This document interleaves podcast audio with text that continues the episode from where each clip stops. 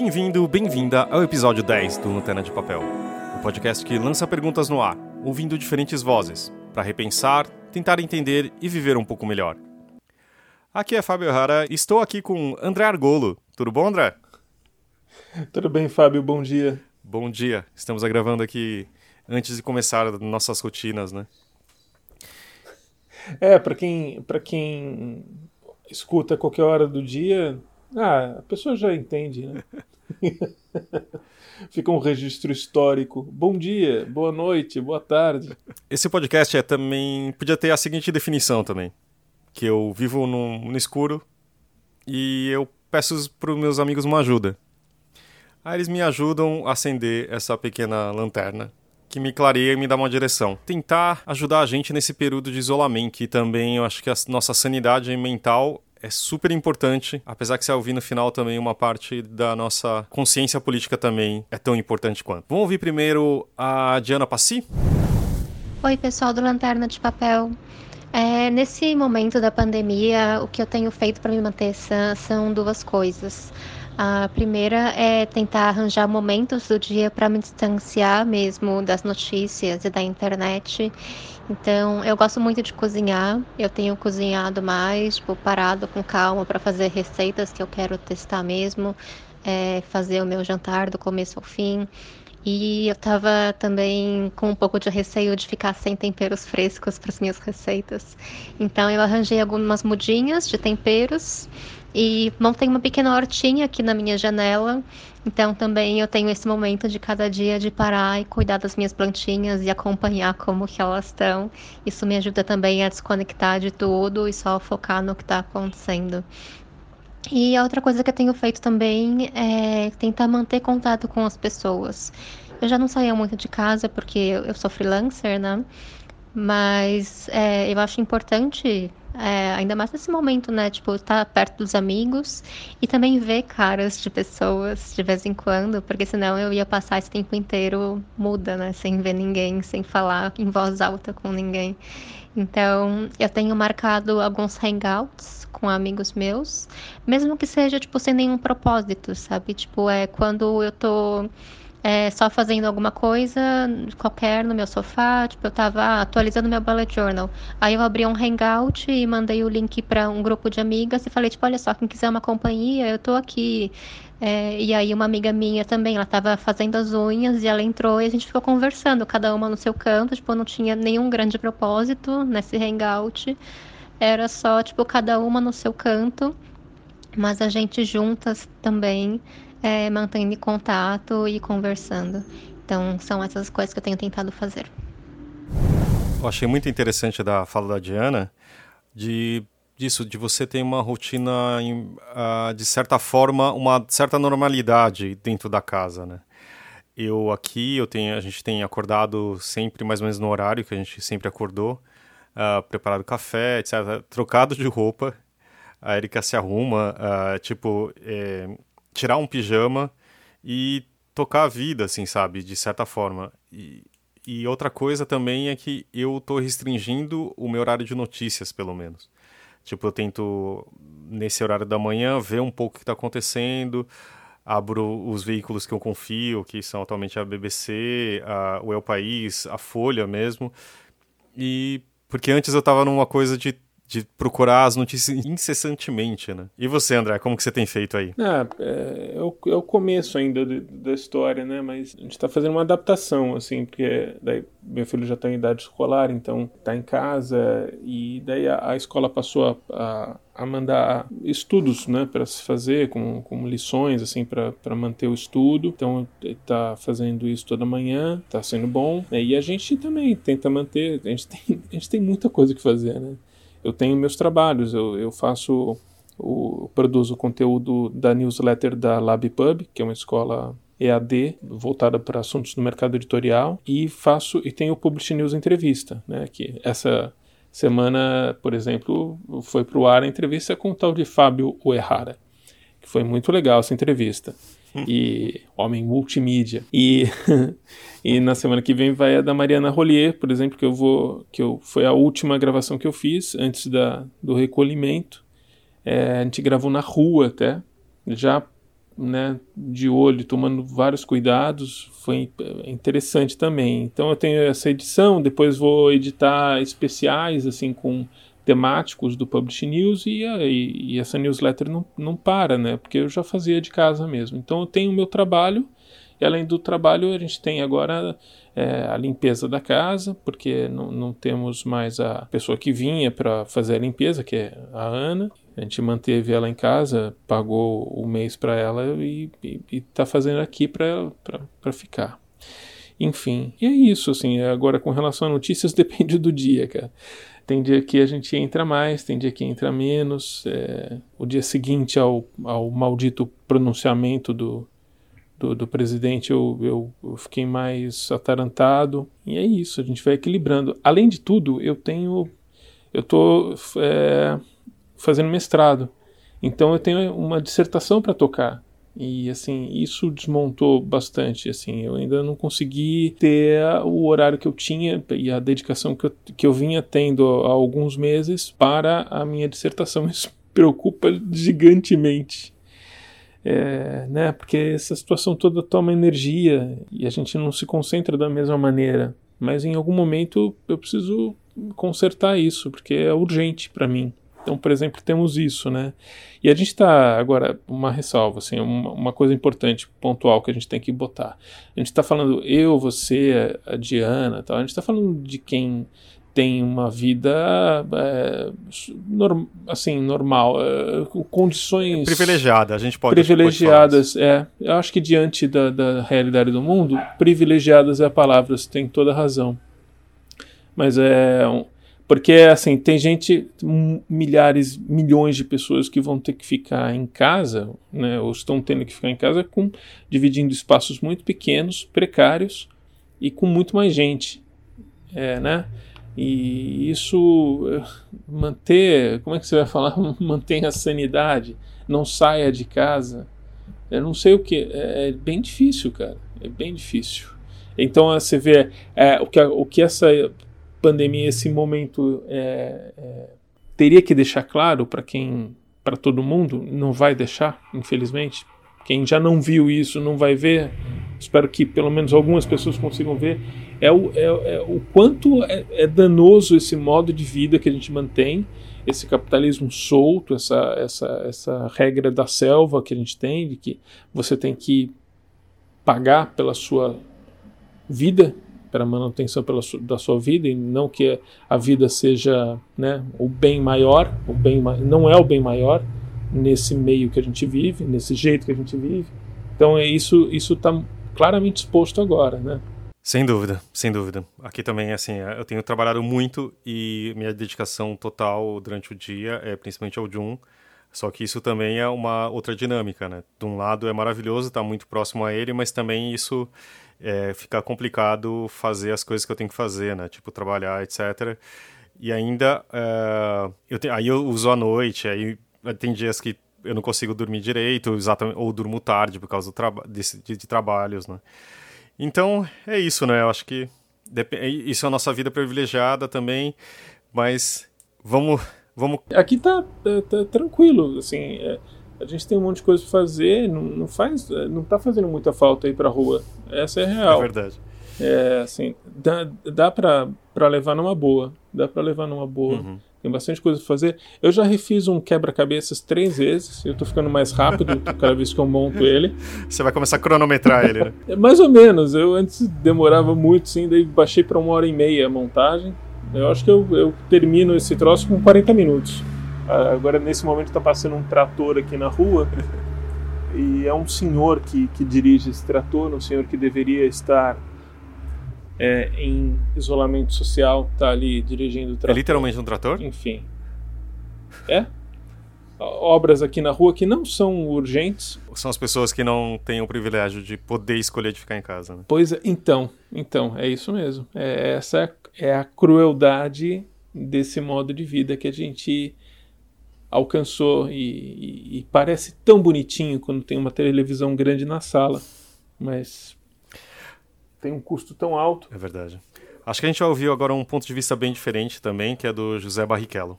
Vamos ouvir o Zé. Fala, meu amigo Fábio Errara. Aqui é o Zé Barrichello e eu tô aqui para responder a sua, a sua pergunta sobre o que fazer é, ou como está sendo, né? Viver na quarentena, agora uma data oficializada, né, pelo Estado de São Paulo. E e bem, eu pensei que esse momento é um momento muito interessante para a gente se interiorizar e fazer avaliações do tipo qual o meu papel nisso tudo? Quais foram as escolhas que eu fiz que talvez tenham ajudado isso a acontecer, sabe? É, é um período muito importante esse de introspecção, uma oportunidade é, preciosa, né? Da gente se reconhecer como se a gente fosse retirado às pressas de nossas, nossos afazeres e colocado numa condição aí de proteção, né? Parece muito parecida com a da guerra, no qual a gente se une às pessoas do nosso, do nosso, nosso eixo familiar, para quem mora com a família, mas para quem mora sozinho, meu axé aí para vocês, que eu sei que é, é para quem é mais difícil ter só a si mesmo, né? Mas como é, né? É, como estou nesse momento, sabe? É, o Zé coloca já um outro aspecto, né? De introspecção que eventualmente a gente esbarra também. Eu acho que nessa vida de frila que a gente tem, né, André? Tipo, a gente tem que correr atrás, fazer. Se a gente não fizer, não acontece nada, né? Não, não, não cai dinheiro na conta. Mas também eu acho que por isso que eu também quis falar sobre essa parte, eh, o aspecto mental de que a gente está passando é primeiro a, nessa bizarrice que a gente está vendo na a gente também repensa, como você falou muito bem, de, de, do modelo que a gente vive, né, da forma que a gente vive. E aí a gente também, eh, porque a gente tem, de certa forma, menos, não é, sei lá, se é distração, mas a gente tem agora a crueza de tudo que está acontecendo, né? De, de, toda, do jeito que a nossa vida acontece, na verdade. É sempre com, com pensamento de, de outro lado, né? A gente, tá, a gente olha de frente um, uma questão, ele, ele olha a nuca, ele olha de baixo, ele olha de cima. É sempre muito bem-vinda a visão do Zé, né? É, uhum. eu, eu, assim, por conta do que ele falou, eu só tenho uma recomendação, de repente, é, é me veio à mente um livro é, editado aqui no Brasil pela Todavia, que se chama A Questão da Culpa, é, que é do filósofo Karl Jaspers um, um filósofo alemão que era amigo da Hannah Arendt e e ele pensa ali a questão da culpa logo depois é, alemã né no caso é, logo depois da Segunda Guerra Mundial ele ele, ele joga para um, uma questão que é ao mesmo tempo interna e, e externa né e, e social é muito bacana Agora acho que tem um outro ponto de vista também que acho que é bem interessante, que é a Camila Pisa. Vamos ouvir a Camila? Bom dia, Fá, tudo bem? Nossa, gente, que insanidade, né, que a gente está vivendo. Insanidade, acho que essa palavra nunca fez tanto sentido. É, como eu tenho feito para me manter sã na quarentena? Acho que o primeiro ponto que me vem é que são sempre estratégias para a gente achar o nosso conforto dentro do desconforto, né? O cenário ele é desconfortável per se, então o grande foco é como é que eu acho conforto dentro, dentro deste desconforto. O que eu tenho feito? Eu tenho me mantido realista com a enxurrada de informações que eu recebo e ao mesmo tempo, às vezes eu tenho visto quanto a ignorância ela também é geradora de sanidade. Então, nesses últimos dias, me expor à quantidade excessiva de informação, conteúdo, curso, show, é, notícias, é, enfim, tudo que a gente tem visto me levou a pensar o quanto às vezes a melhor coisa que eu tenho a fazer é desligar tudo isso e achar o meu conforto dentro do meu corpo com meditação. É, eu tenho procurado mexer o meu corpo também, é, até para aliviar minha cabeça. Então, no final de semana, eu acabei puxando umas meditações ativas, sozinha. Aí descobri que uma amiga minha de Israel, ela já não conseguia pensar em outra coisa e ver outra coisa, fazia semanas, então chamei ela para fazer comigo. Aí no outro dia eu ampliei e chamei alguns outros amigos para estarem online comigo. Então, propor atividades que me levam ao bem-estar é uma das coisas que eu tenho feito, e isso tem sido desde ler livro, revista, sair um pouco do assunto, é, meditar, respirar mexer o corpo, dançar e mexer nas plantas que eu tenho em casa. Essas são algumas das estratégias. Ao mesmo tempo, me manter conectada com amigos tem sido também muito positivo. É, feito alguns encontros, alguns zooms, usado tudo que a tecnologia pode nos oferecer para conectar e tenho agradecido muito esses contatos e conversas, porque às vezes ficar muito tempo sozinha também me leva para os meus buraquinhos cheios de minhocas e monstros. Eu acho que esse momento, acima de tudo, ele escancara tudo que a gente tem dentro, né? Das, das maiores positividades aos maiores medos, temores escuridões. E tem sido muito interessante olhar para isso. Acho que, por fim, um dos últimos pontos que tem me acalmado muito, apesar de eu ter oscilado entre muita tristeza, é, medo, é, agradecimento por tudo que eu tenho, né, aqui do meu entorno, da minha casa. É, uma das coisas que eu tenho pensado e que tem me ajudado muito é pensar que isso é situacional.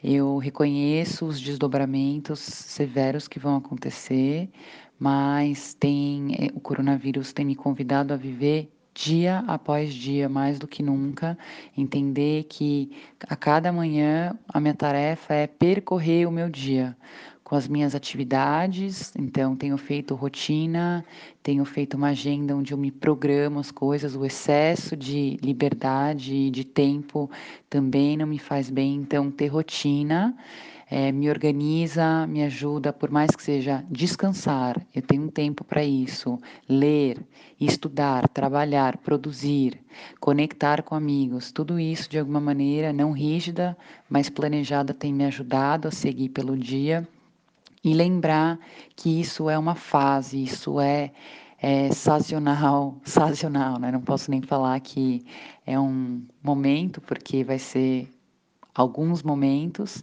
mas isso vai passar. E, e, lembrar que isso vai, me pass vai passar me coloca na condição e me permite viver essa experiência de enclausuramento.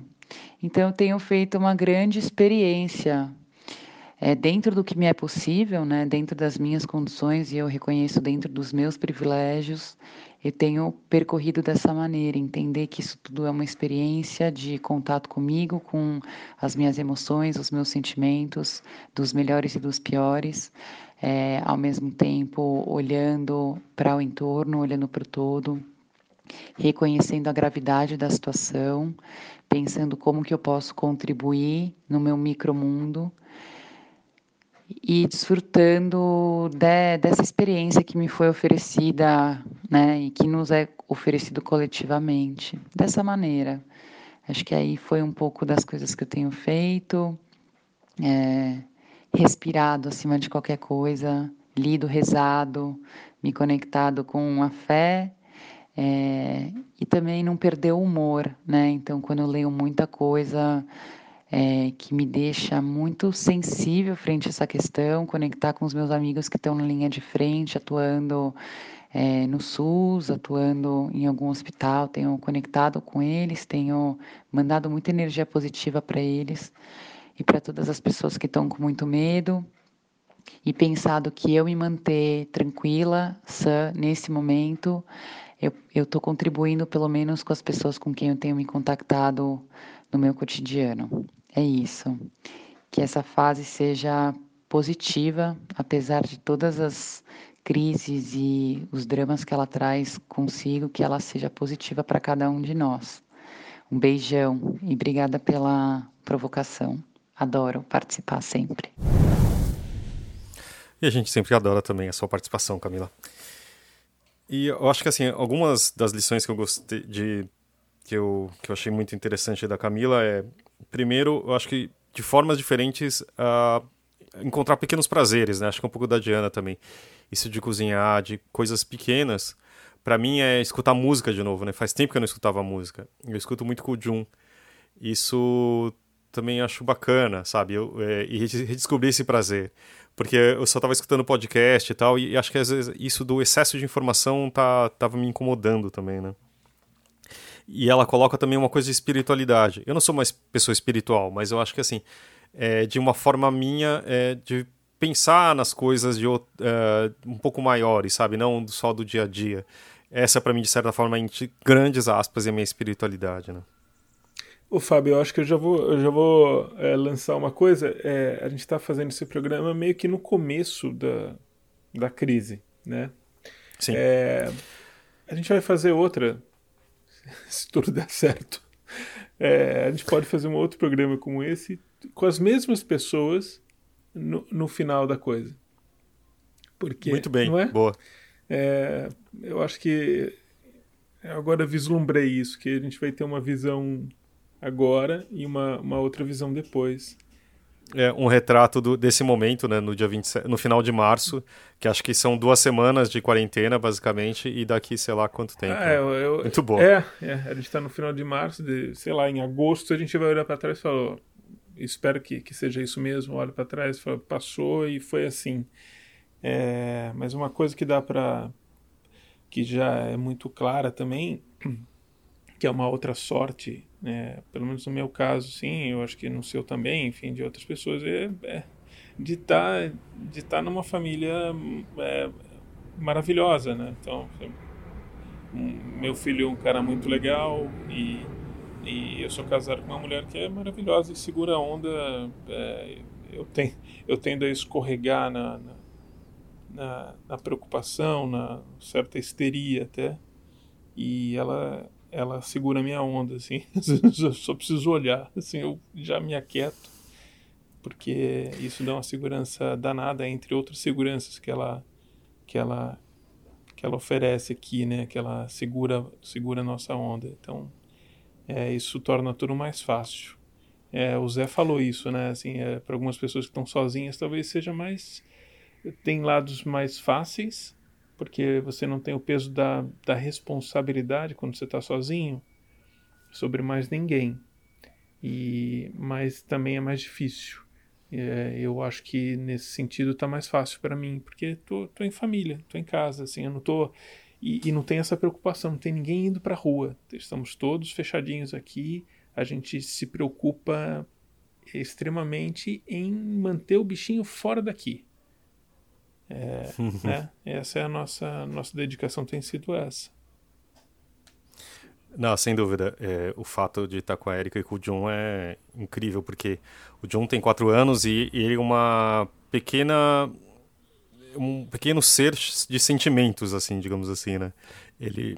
É, eu falo isso porque ele é tipo, ou é pura alegria, claro que tem um momento ou outro difícil, mas ele é incrível, então assim, você vê alguém feliz e simplesmente feliz que ele, em momentos, ele tá, tipo pulando em cima da cama, ou a gente brincando aqui no nosso pequeno apartamento de corrida, de, sabe, de pega-pega, essas coisas, sabe? Então, tem um outro tipo de contato. Então, é, me, esse tempo tem provocado outro tipo de conexão. E ter a Érica é tipo, é realmente para mim é uma sorte, um privilégio, porque você imagina ter uma pessoa, você enclausurada, que é, você não tem afinidade, sabe? Ou você tem problemas de relacionamento. É, tipo, aí vira prisão, né? Aí, uma, uma prisão invol, sei lá, voluntária, involuntária, não sei. Mas eu, eu, acho que realmente a gente. Eu li uma notícia no, no UOL esses dias que teve uma, uma das cidades da China lá onde teve mais enclausuramento foi um recorde de divórcios depois. Exato. A gente riu pra caramba aqui com essa notícia.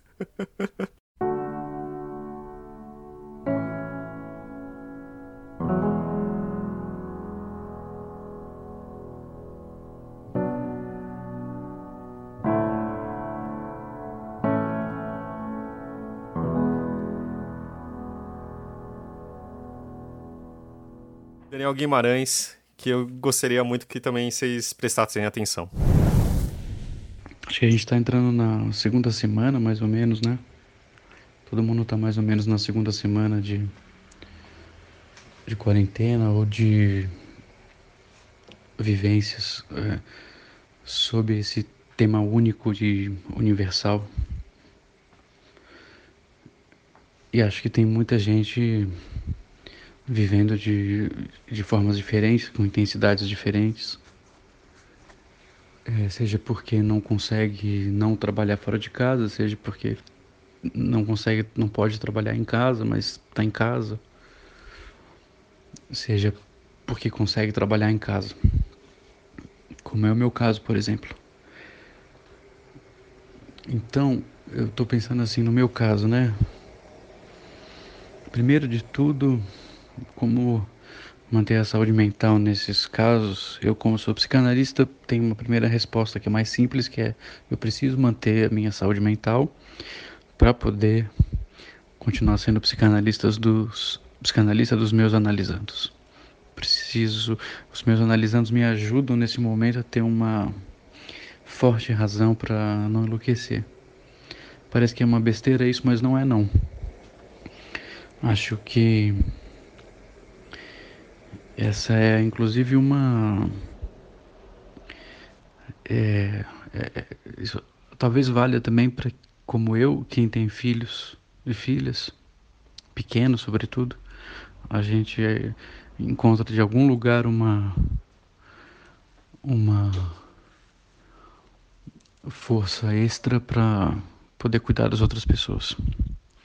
Acho que quem cuida de alguém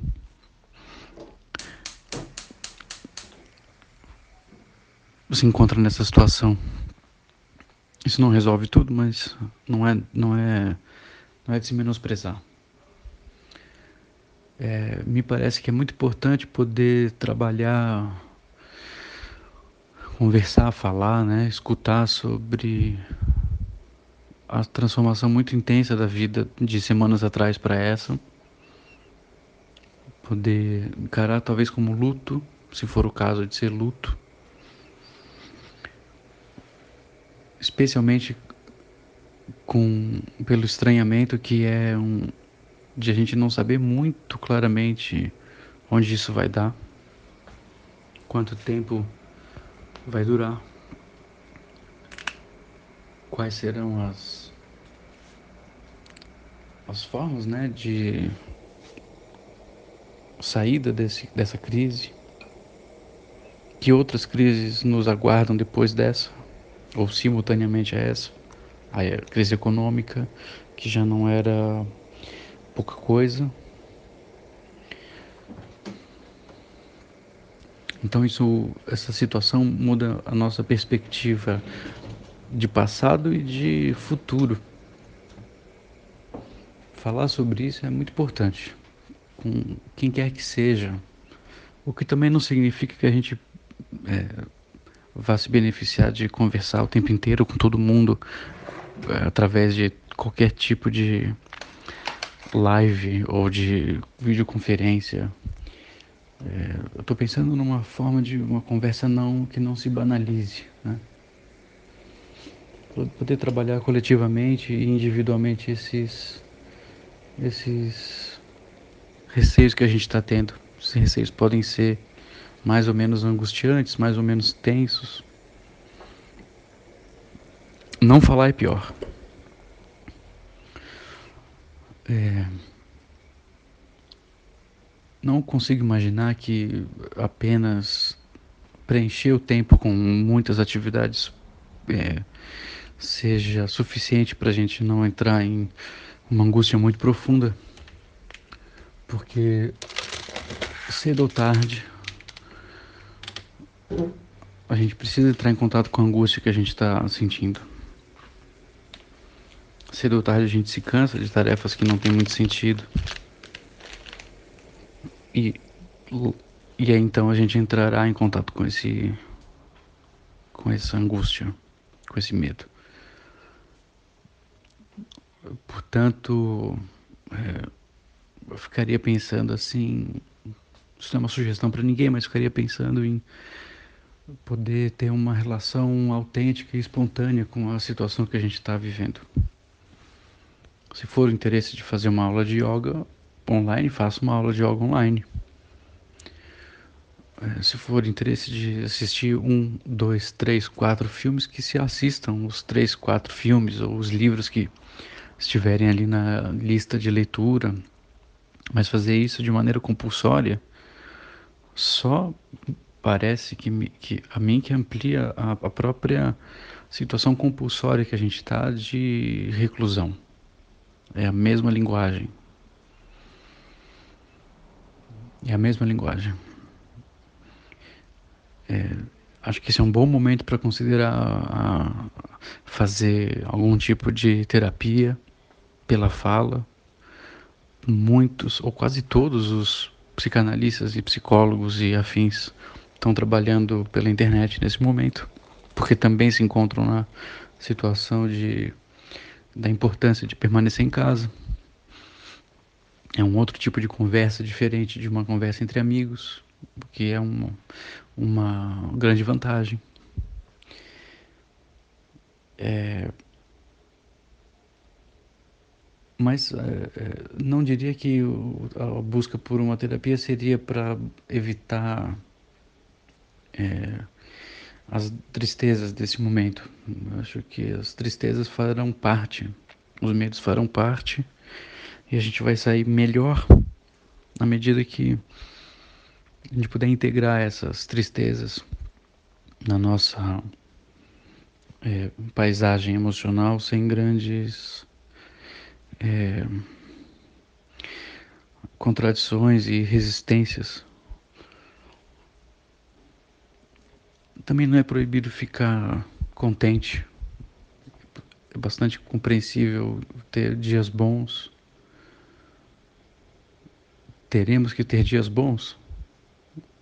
Serão muitos. E de alguma forma, algum nível de cotidiano vai se restabelecendo, as rotinas vão se restabelecendo, é, ainda que essa não seja a vida ideal. Assim como também não é ideal a vida que a gente vivia um dia antes de começar essa crise. A gente não faz todos os deslocamentos que a gente gostaria de fazer, a gente não encontra todas as pessoas que a gente gostaria de encontrar. A gente faz bastante é, de deslocamento em direção ao trabalho e de volta para casa. Então, de uma certa forma, é, a gente está na mesma linguagem do cotidiano anterior, na mesma lógica do, do cotidiano anterior a esse cotidiano que a gente vive agora. De tal forma que não existe normalidade no que era antes, não existe normalidade no que é agora, e não estamos impossibilitados de poder imaginar um outro tipo de relação social e coexistência e conflitos é, daqui para frente. Algum, de alguma forma o mundo não será mais o mesmo, não porque a gente vai viver para sempre em, em pandemias, mas porque essa experiência vai deixar uma marca em todos nós e vai alterar de algum jeito ou outro a nossa percepção do mundo e das relações. E tudo isso eu acho que está em jogo. Pensar em tudo isso acho que entra na, na, na dinâmica de cuidar da, do nosso aparelho psíquico nesse momento. Seja lá ao redor da, da ideia de saúde mental ou simplesmente é, é, na dinâmica é, é menos sofrida e mais interessante da nossa, da nossa existência, que é regulada também pela, pela nossa vida psíquica. Então acho que é isso. Eu estou aqui cozinhando é, antes de dormir. Para amanhã voltar ao trabalho, que é, é um quarto que se transformou em consultório. Com toda a estranheza que, que isso traz. Valeu, Fábio. Beijão. Muito obrigado, Daniel, por essas palavras. Eu acho que o que era importante é não ignorar a tristeza, né? Se passa e falar disso de, de uma forma importante, não deixando banalizado isso, né? Mas eu acho que era importante a gente não ignorar a tristeza e também se permitir essa alegria também, sabe? Que tem dias bons e tudo bem. E eu acho que também de pensar que o fato de a gente ser responsável por ser parte de uma família e todo mundo tem uma corresponsabilidade, digamos assim, não a gente, gente tem esse fardo sozinho. Acho que é legal para você também ter um motivo para se cuidar, né, mentalmente, porque a gente está cuidando da saúde, ficando isolados, mas do que adianta não ter a mente sana? Eu acho que é um pouco da, da ideia desse programa. É, foi uma, uma boa ideia sua, Fábio. É... Vou fazer um meia-culpa aqui. Acho que nesse programa eu, eu, eu puxei a coisa para baixo. É, mas enfim, tudo tem um equilíbrio, né?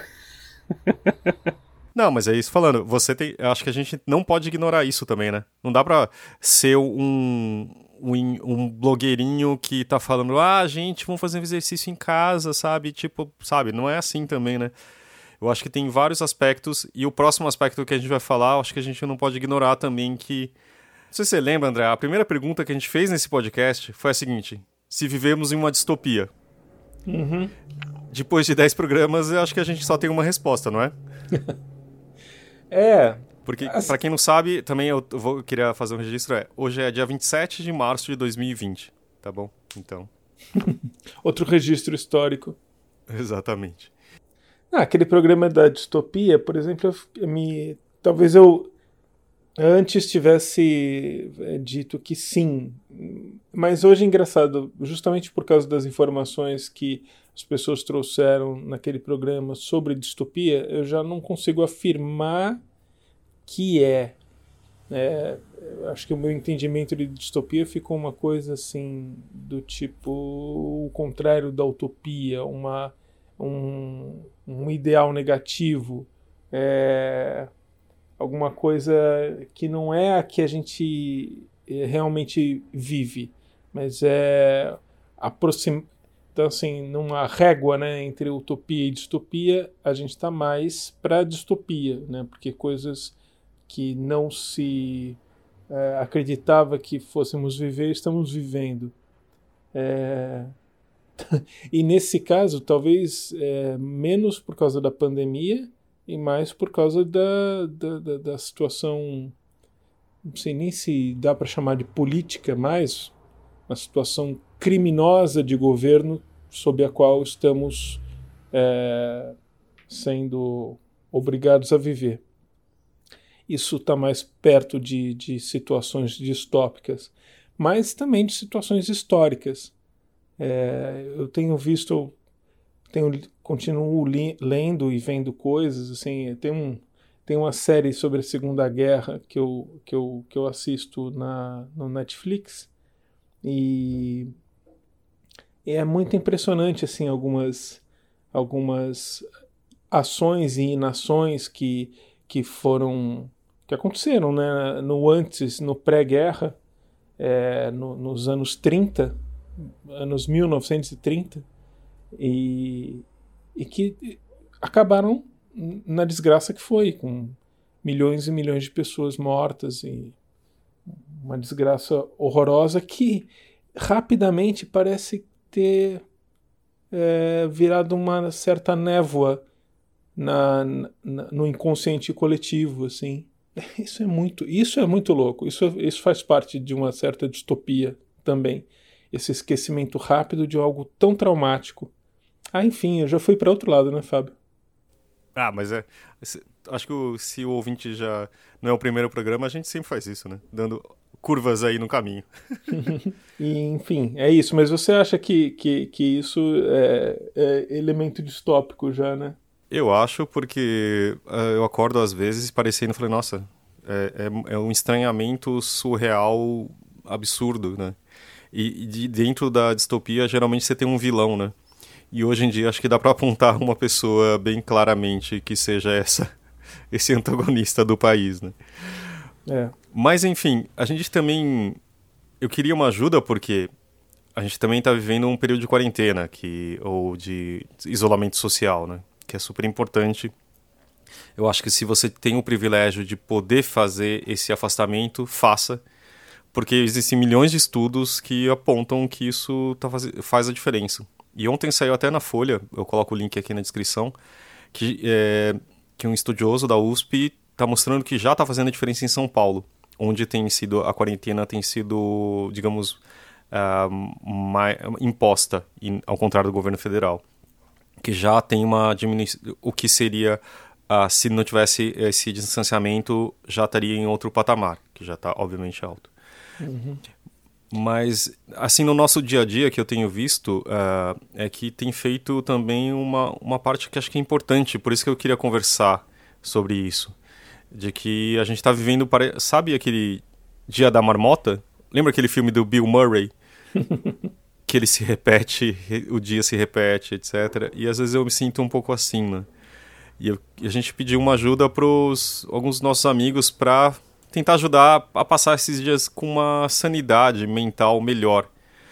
Que é isso, a gente está vivendo nesse dia da marmota, só que ao mesmo tempo a gente está sobre a sombra uh, de um algo que pode estar tá prestes a acontecer, né? Uma onda gigantesca está prestes a arrebentar, né?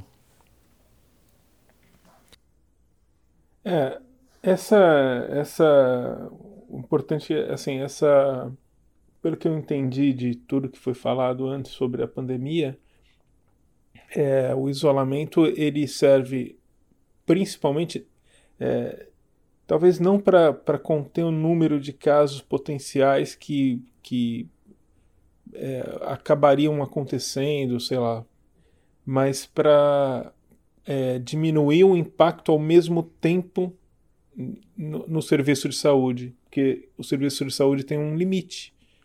E daí é, é isso, né? É mais para as pessoas, para mais pessoas poderem ser atendidas. E isso já é assim de uma importância extrema para diminuir o impacto da, da doença. Mas ó, esse, esse dia da marmota para mim já não existe porque ele é quebrado justamente é, ah, por fatores que a gente vai conversar assim de dia a dia que tem que segue, né? É, até porque a gente não grava o, o Lanterna de Papel todo dia.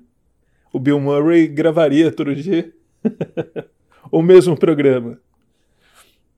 E não é e tem, é, tem essas notícias que vêm, assim, é, eu acho que a, a, minha uma coisa que é um fantasma muito grande para mim agora é essa ameaça, é, é a minha leitura, tá? É, essa ameaça de golpe de Estado que está que tá pairando sobre nós. Eu acho isso absolutamente preocupante, assim, é a coisa que me assusta mais que a doença, cara. E olha que a doença assusta muitíssimo. Muitíssimo. Enfim. E isso quebra esse, esse dia a dia. Você abre o, abre o noticiário com um medo terrível. Assim, o que, que esses malucos estão fazendo agora? A gente pode ouvir agora o Acauã Oliveira. Vamos ouvi-lo? Vamos. Bom, eu acho que nesse momento de angústia, em que tá todo mundo perdido, né? Eu, enfim, eu tô perdidão como todo mundo.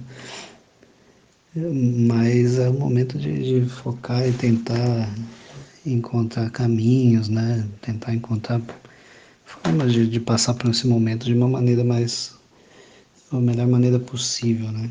Então acho que a primeira coisa a se dizer, que é o que tá todo mundo falando, pelo menos todo mundo que tem o mínimo de juízo, né?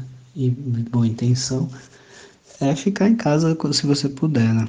Lembrar de que muitas pessoas, a maioria absoluta dos brasileiros não tem condições de ficar em casa, muitos não têm nem casa, mas muita gente não pode parar.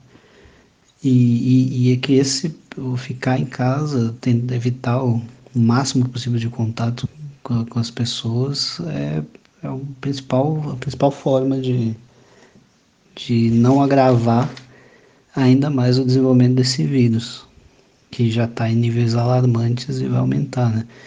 Eu estou dizendo isso, apesar de estar tá sendo repetido muito por muitas pessoas, eu digo isso porque é, hoje, por exemplo, eu recebi notícias de colegas que foram participar de bancas presenciais.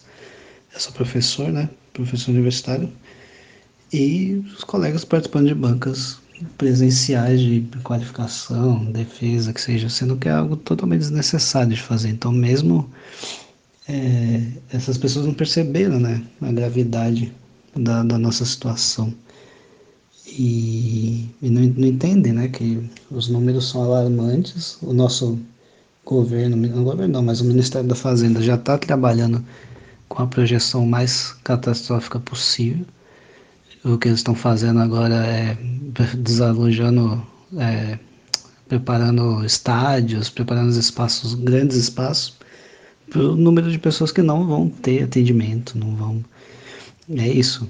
É, então, a gente tem que colocar a mão na consciência e fazer o máximo possível nesse momento. Agora, se você tem esse, essa possibilidade de ficar dentro de casa, o que tem tá muita gente dizendo é isso, é para manter uma rotina, né? Para você seguir é uma rotina e não parar, não, não ficar olhando, esperando sem, sem se mexer, seja rotina de exercício físico, aula, livro, jogos, estabelecer é, coisas para diárias, cotidianas para se fazer, porque se ficar só esperando passar e recebendo um monte de notícia catastrófica que tende a aumentar, a, a situação é desesperadora e é preciso muito cuidar da própria saúde mental e da saúde mental daquele que a gente ama, né? Então, e, é isso, é importante a gente ter esperança, saber que isso vai passar, mas que vai ser um processo longo e doloroso, é preciso ser realista, né? A gente tem que trabalhar com projeções realistas.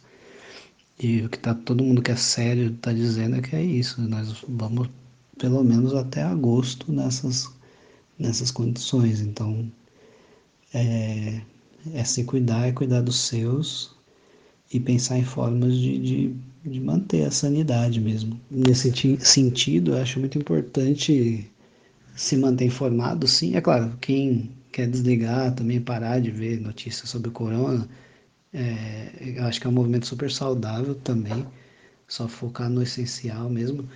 Mas caso você queira se informar, eu acho que é importante se informar em canais que são confiáveis. E hoje em dia no Brasil, acho que um, uma fonte das mais confiáveis é o, o Atila, né?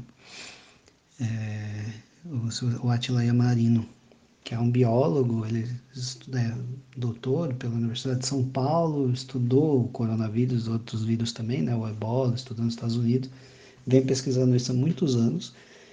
E para saber de projeções, o que fazer, o que não fazer, como que vai se dar o desenvolvimento do vírus no Brasil, acho que ele é um canal ultra confiável. Ele tem acertado tudo até agora. Ele já fala disso desde 2016. Então, se, é, é uma fonte que eu recomendo, assim, caso você queira se informar mais sobre o que está acontecendo. Mas agora o que eu acho, de fato, que a, a coisa mais importante que eu acredito que a gente pode fazer nesse momento é desobedecer a todo custo, com todas as forças, o governo federal, o presidente Bolsonaro, no caso. É... Veja, todo mundo da opinião internacional já está quase hegemonicamente reconhecendo que o Bolsonaro é a figura mais perigosa do mundo hoje. E isso não é exagero. Um jornal suíço deu essa manchete, né? Bolsonaro é a figura mais perigosa do mundo hoje. E não é exagero nisso, né?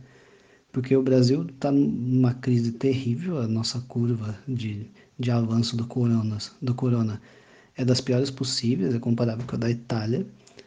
É, e tudo que a gente está fazendo de melhor, porque tem gente fazendo, propondo com propostas muito inteligentes e importantes, tudo que a gente está fazendo de melhor é contra aquilo que o presidente está dizendo. Então, é, a gente precisa, de fato, desobedecer e não cumprir e eventualmente mais para frente tirar esse, esse cara do, do poder, porque o objetivo dele é a destruição da, do país, a destruição de todas as instituições, e agora não é só a destruição das instituições, mas é a destruição efetiva das pessoas, de milhões de brasileiros. Ele está contribuindo, que esse é o projeto dele.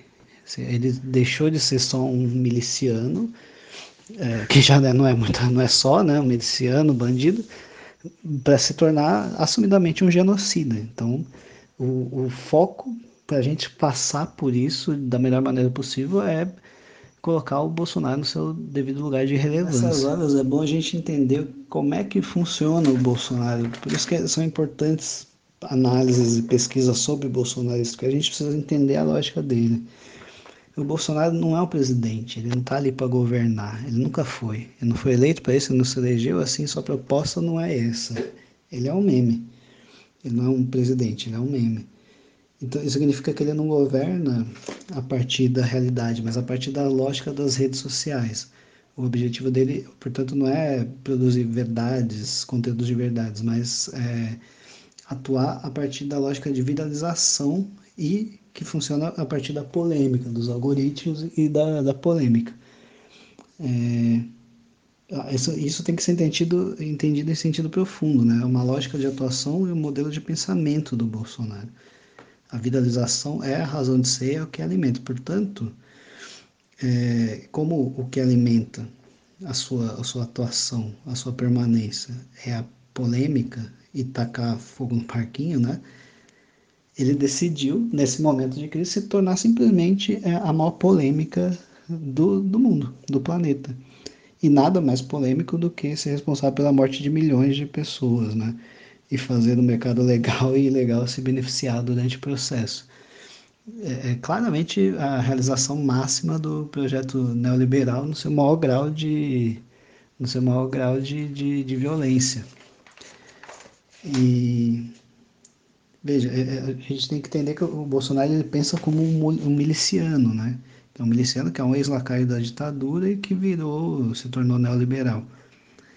É, para ele, para esse sujeito nesse porte, morrer pessoas, principalmente se for gente pobre, não, não é um problema. Na verdade, é, é o modo de atuação dele, né? E gerar o caos social, adotar medidas como, por exemplo, liberar os patrões para mandar embora os empregados por quatro meses, que ele acabou de voltar atrás, né? Mas essa medida que vai fazer com que pessoas morram de fome e que tem um caos social enorme, para ele não é, não é um problema. Porque ele, o caos para o Bolsonaro e para o bolsonarismo é, é bom. O bolsonarismo atua a partir do caos, ele quer gerar o caos. E, e a partir da geração do caos, ele quebra o sistema e vai recolhendo, remanejando os cacos a seu favor. Até não restar. Como um, um vírus, na verdade, o Bolsonaro é o nosso verdadeiro vírus, né? Que quer destruir o sistema e, e ficar vivo com, em cima dos cacos. É, e como ele é um miliciano, como é um miliciano, ele já tem na cabeça dele como é que a como é que se resolve, como é que se gerencia essa crise, que é a partir de é, encarceramento, encarceramento em massa, e se morrer preso por causa do corona, para ele é uma solução, porque é justamente encarceramento e morte a maneira de gerenciamento do, do Estado no, no pensamento do Bolsonaro.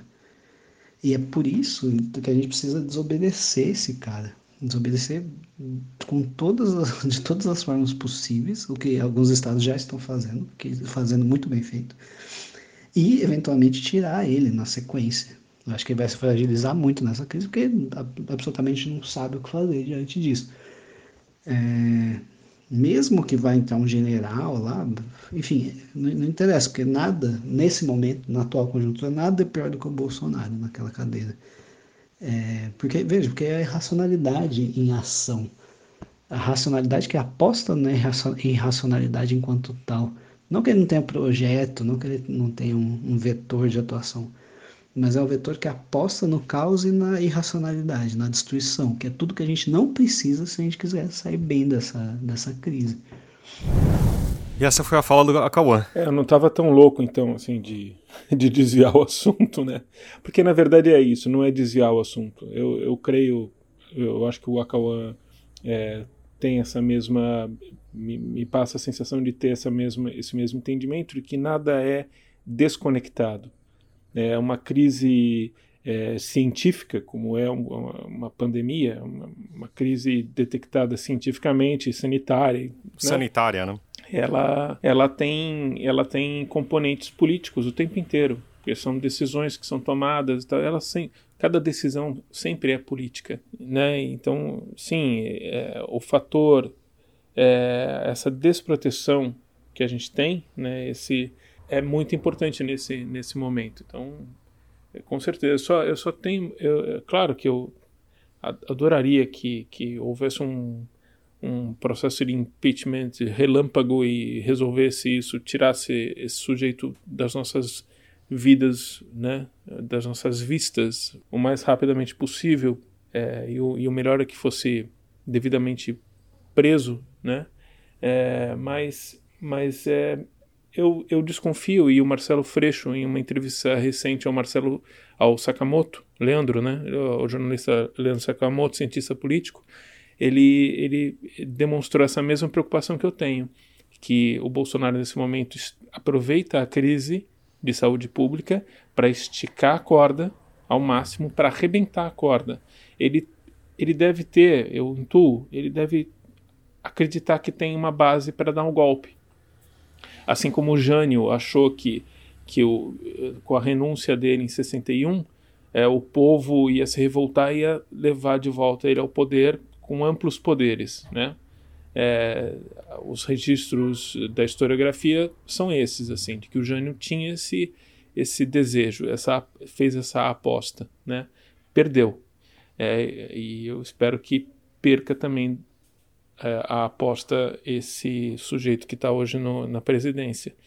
É, mas eu, eu fico com medo que um processo de impeachment nesse momento, assim como o deputado federal Marcelo Freixo também acha, é, possa é, acirrar as coisas, desviar o, o Congresso do que precisa ser feito agora, que é o combate à, pandemia, e está fazendo. É, enfim, que, que a, esse momento tem que é, é perigoso, entendeu?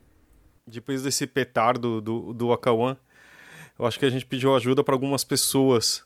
Ah, o uh, que, que elas estão fazendo isso nas nossas redes sociais. A Tânia Maria, que sempre nos ouve, um beijo, Tânia. Ela está estudando em casa e tudo que entra em casa é higienizado ou lavado. Isso ainda faz um tempinho, né, que as pessoas podiam sair, mas você tem que fazer compras também, né? Pois é, não, e essa, nossa, é uma parte tensa, cara, de fazer. É, eu fico exausto de, de, de fazer isso, porque é, você, assim, a lógica é, é, se alguém contaminado tocou aquilo, aquilo está contaminado. Então você tem que descontaminar. Só que você tem que pegar nas coisas para fazer isso, né? E, e, tudo tem que ser pensado, porque é uma, é uma atitude nova, nossa.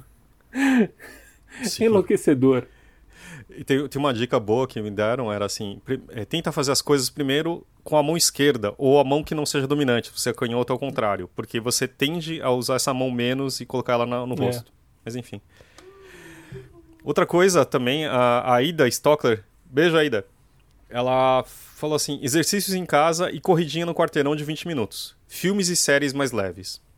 A coisa também que da corridinha é que é um tempo que a gente estava um pouco mais tranquilo, tá? Então, fica uh, aí. Acho que eu tenho feito exercício junto com o Jun, que falam também que crianças na idade dele tem que ter uma hora de atividade intensa. Então, pior que eu acho que eu estou me exercitando mais do que antes. Vai entender. Mas acho que tem uma coisa do físico também que era importante, né? É, então, eu tô vendo, por exemplo, neste exato momento tem um casal com uma criança pequenininha que, que sai todo dia. Eles estão saindo do prédio aqui para dar uma voltinha na rua, porque eles acham que é, que a criança não pode ficar trancada, sei lá qual é o pensamento. Mas, sinceramente, eu acho que estão se expondo. Dá para segurar a onda, sabe? Dá para sofrer essa clausura nesse tempo. Enfim. De manhã, assim, o, o, sol bate na cama, né? Tipo, eu tenho sorte de ter um, um prédio, um apartamento é pequeno, tá? Mas ele tem um, bate um solzinho de manhã e aí o Jun fica um pouquinho lá tomando um solzinho. Ele já entendeu que é importante, então acho que, né? Também vale aí para as pessoas. Vai saber também como que é cada, a vida de cada um, né? A Magna Adriana, ela tá devorando mais livros e tentando ampliar o olhar com fotos do interior da minha casa. Eu achei muito bom isso também. Eu tô tentando fazer no Instagram algumas fotos também aqui dentro, né? Porque também é, parte da minha manter a minha cidade é tirar fotos, né? É isso, André. Você acha que tem mais alguma coisa que gostaria de dividir com os nossos o nosso amigo aqui que tá ouvindo, nossa amiga? É, só que todo mundo esteja se cuidando que a gente possa se escutar na semana que vem. É isso aí. a gente se, ouve, se vê então, ou vocês nos ouvem na próxima semana. Não esquece de seguir a gente nas nossas redes sociais, no Facebook, procura a gente no Facebook e no Instagram e também no e-mail lanterna de papel podcast@gmail.com. Esse programa foi apresentado por Fábio Errara e por André Golo e editado por Fábio Errara. Isso aí, gente. Valeu, Fábio. Obrigado. Um abração. Queria oferecer sempre os programas a um amigo que está longe, que é o Beto. Ele está lá no Japão. Um abração, cara. Valeu, gente. Até mais.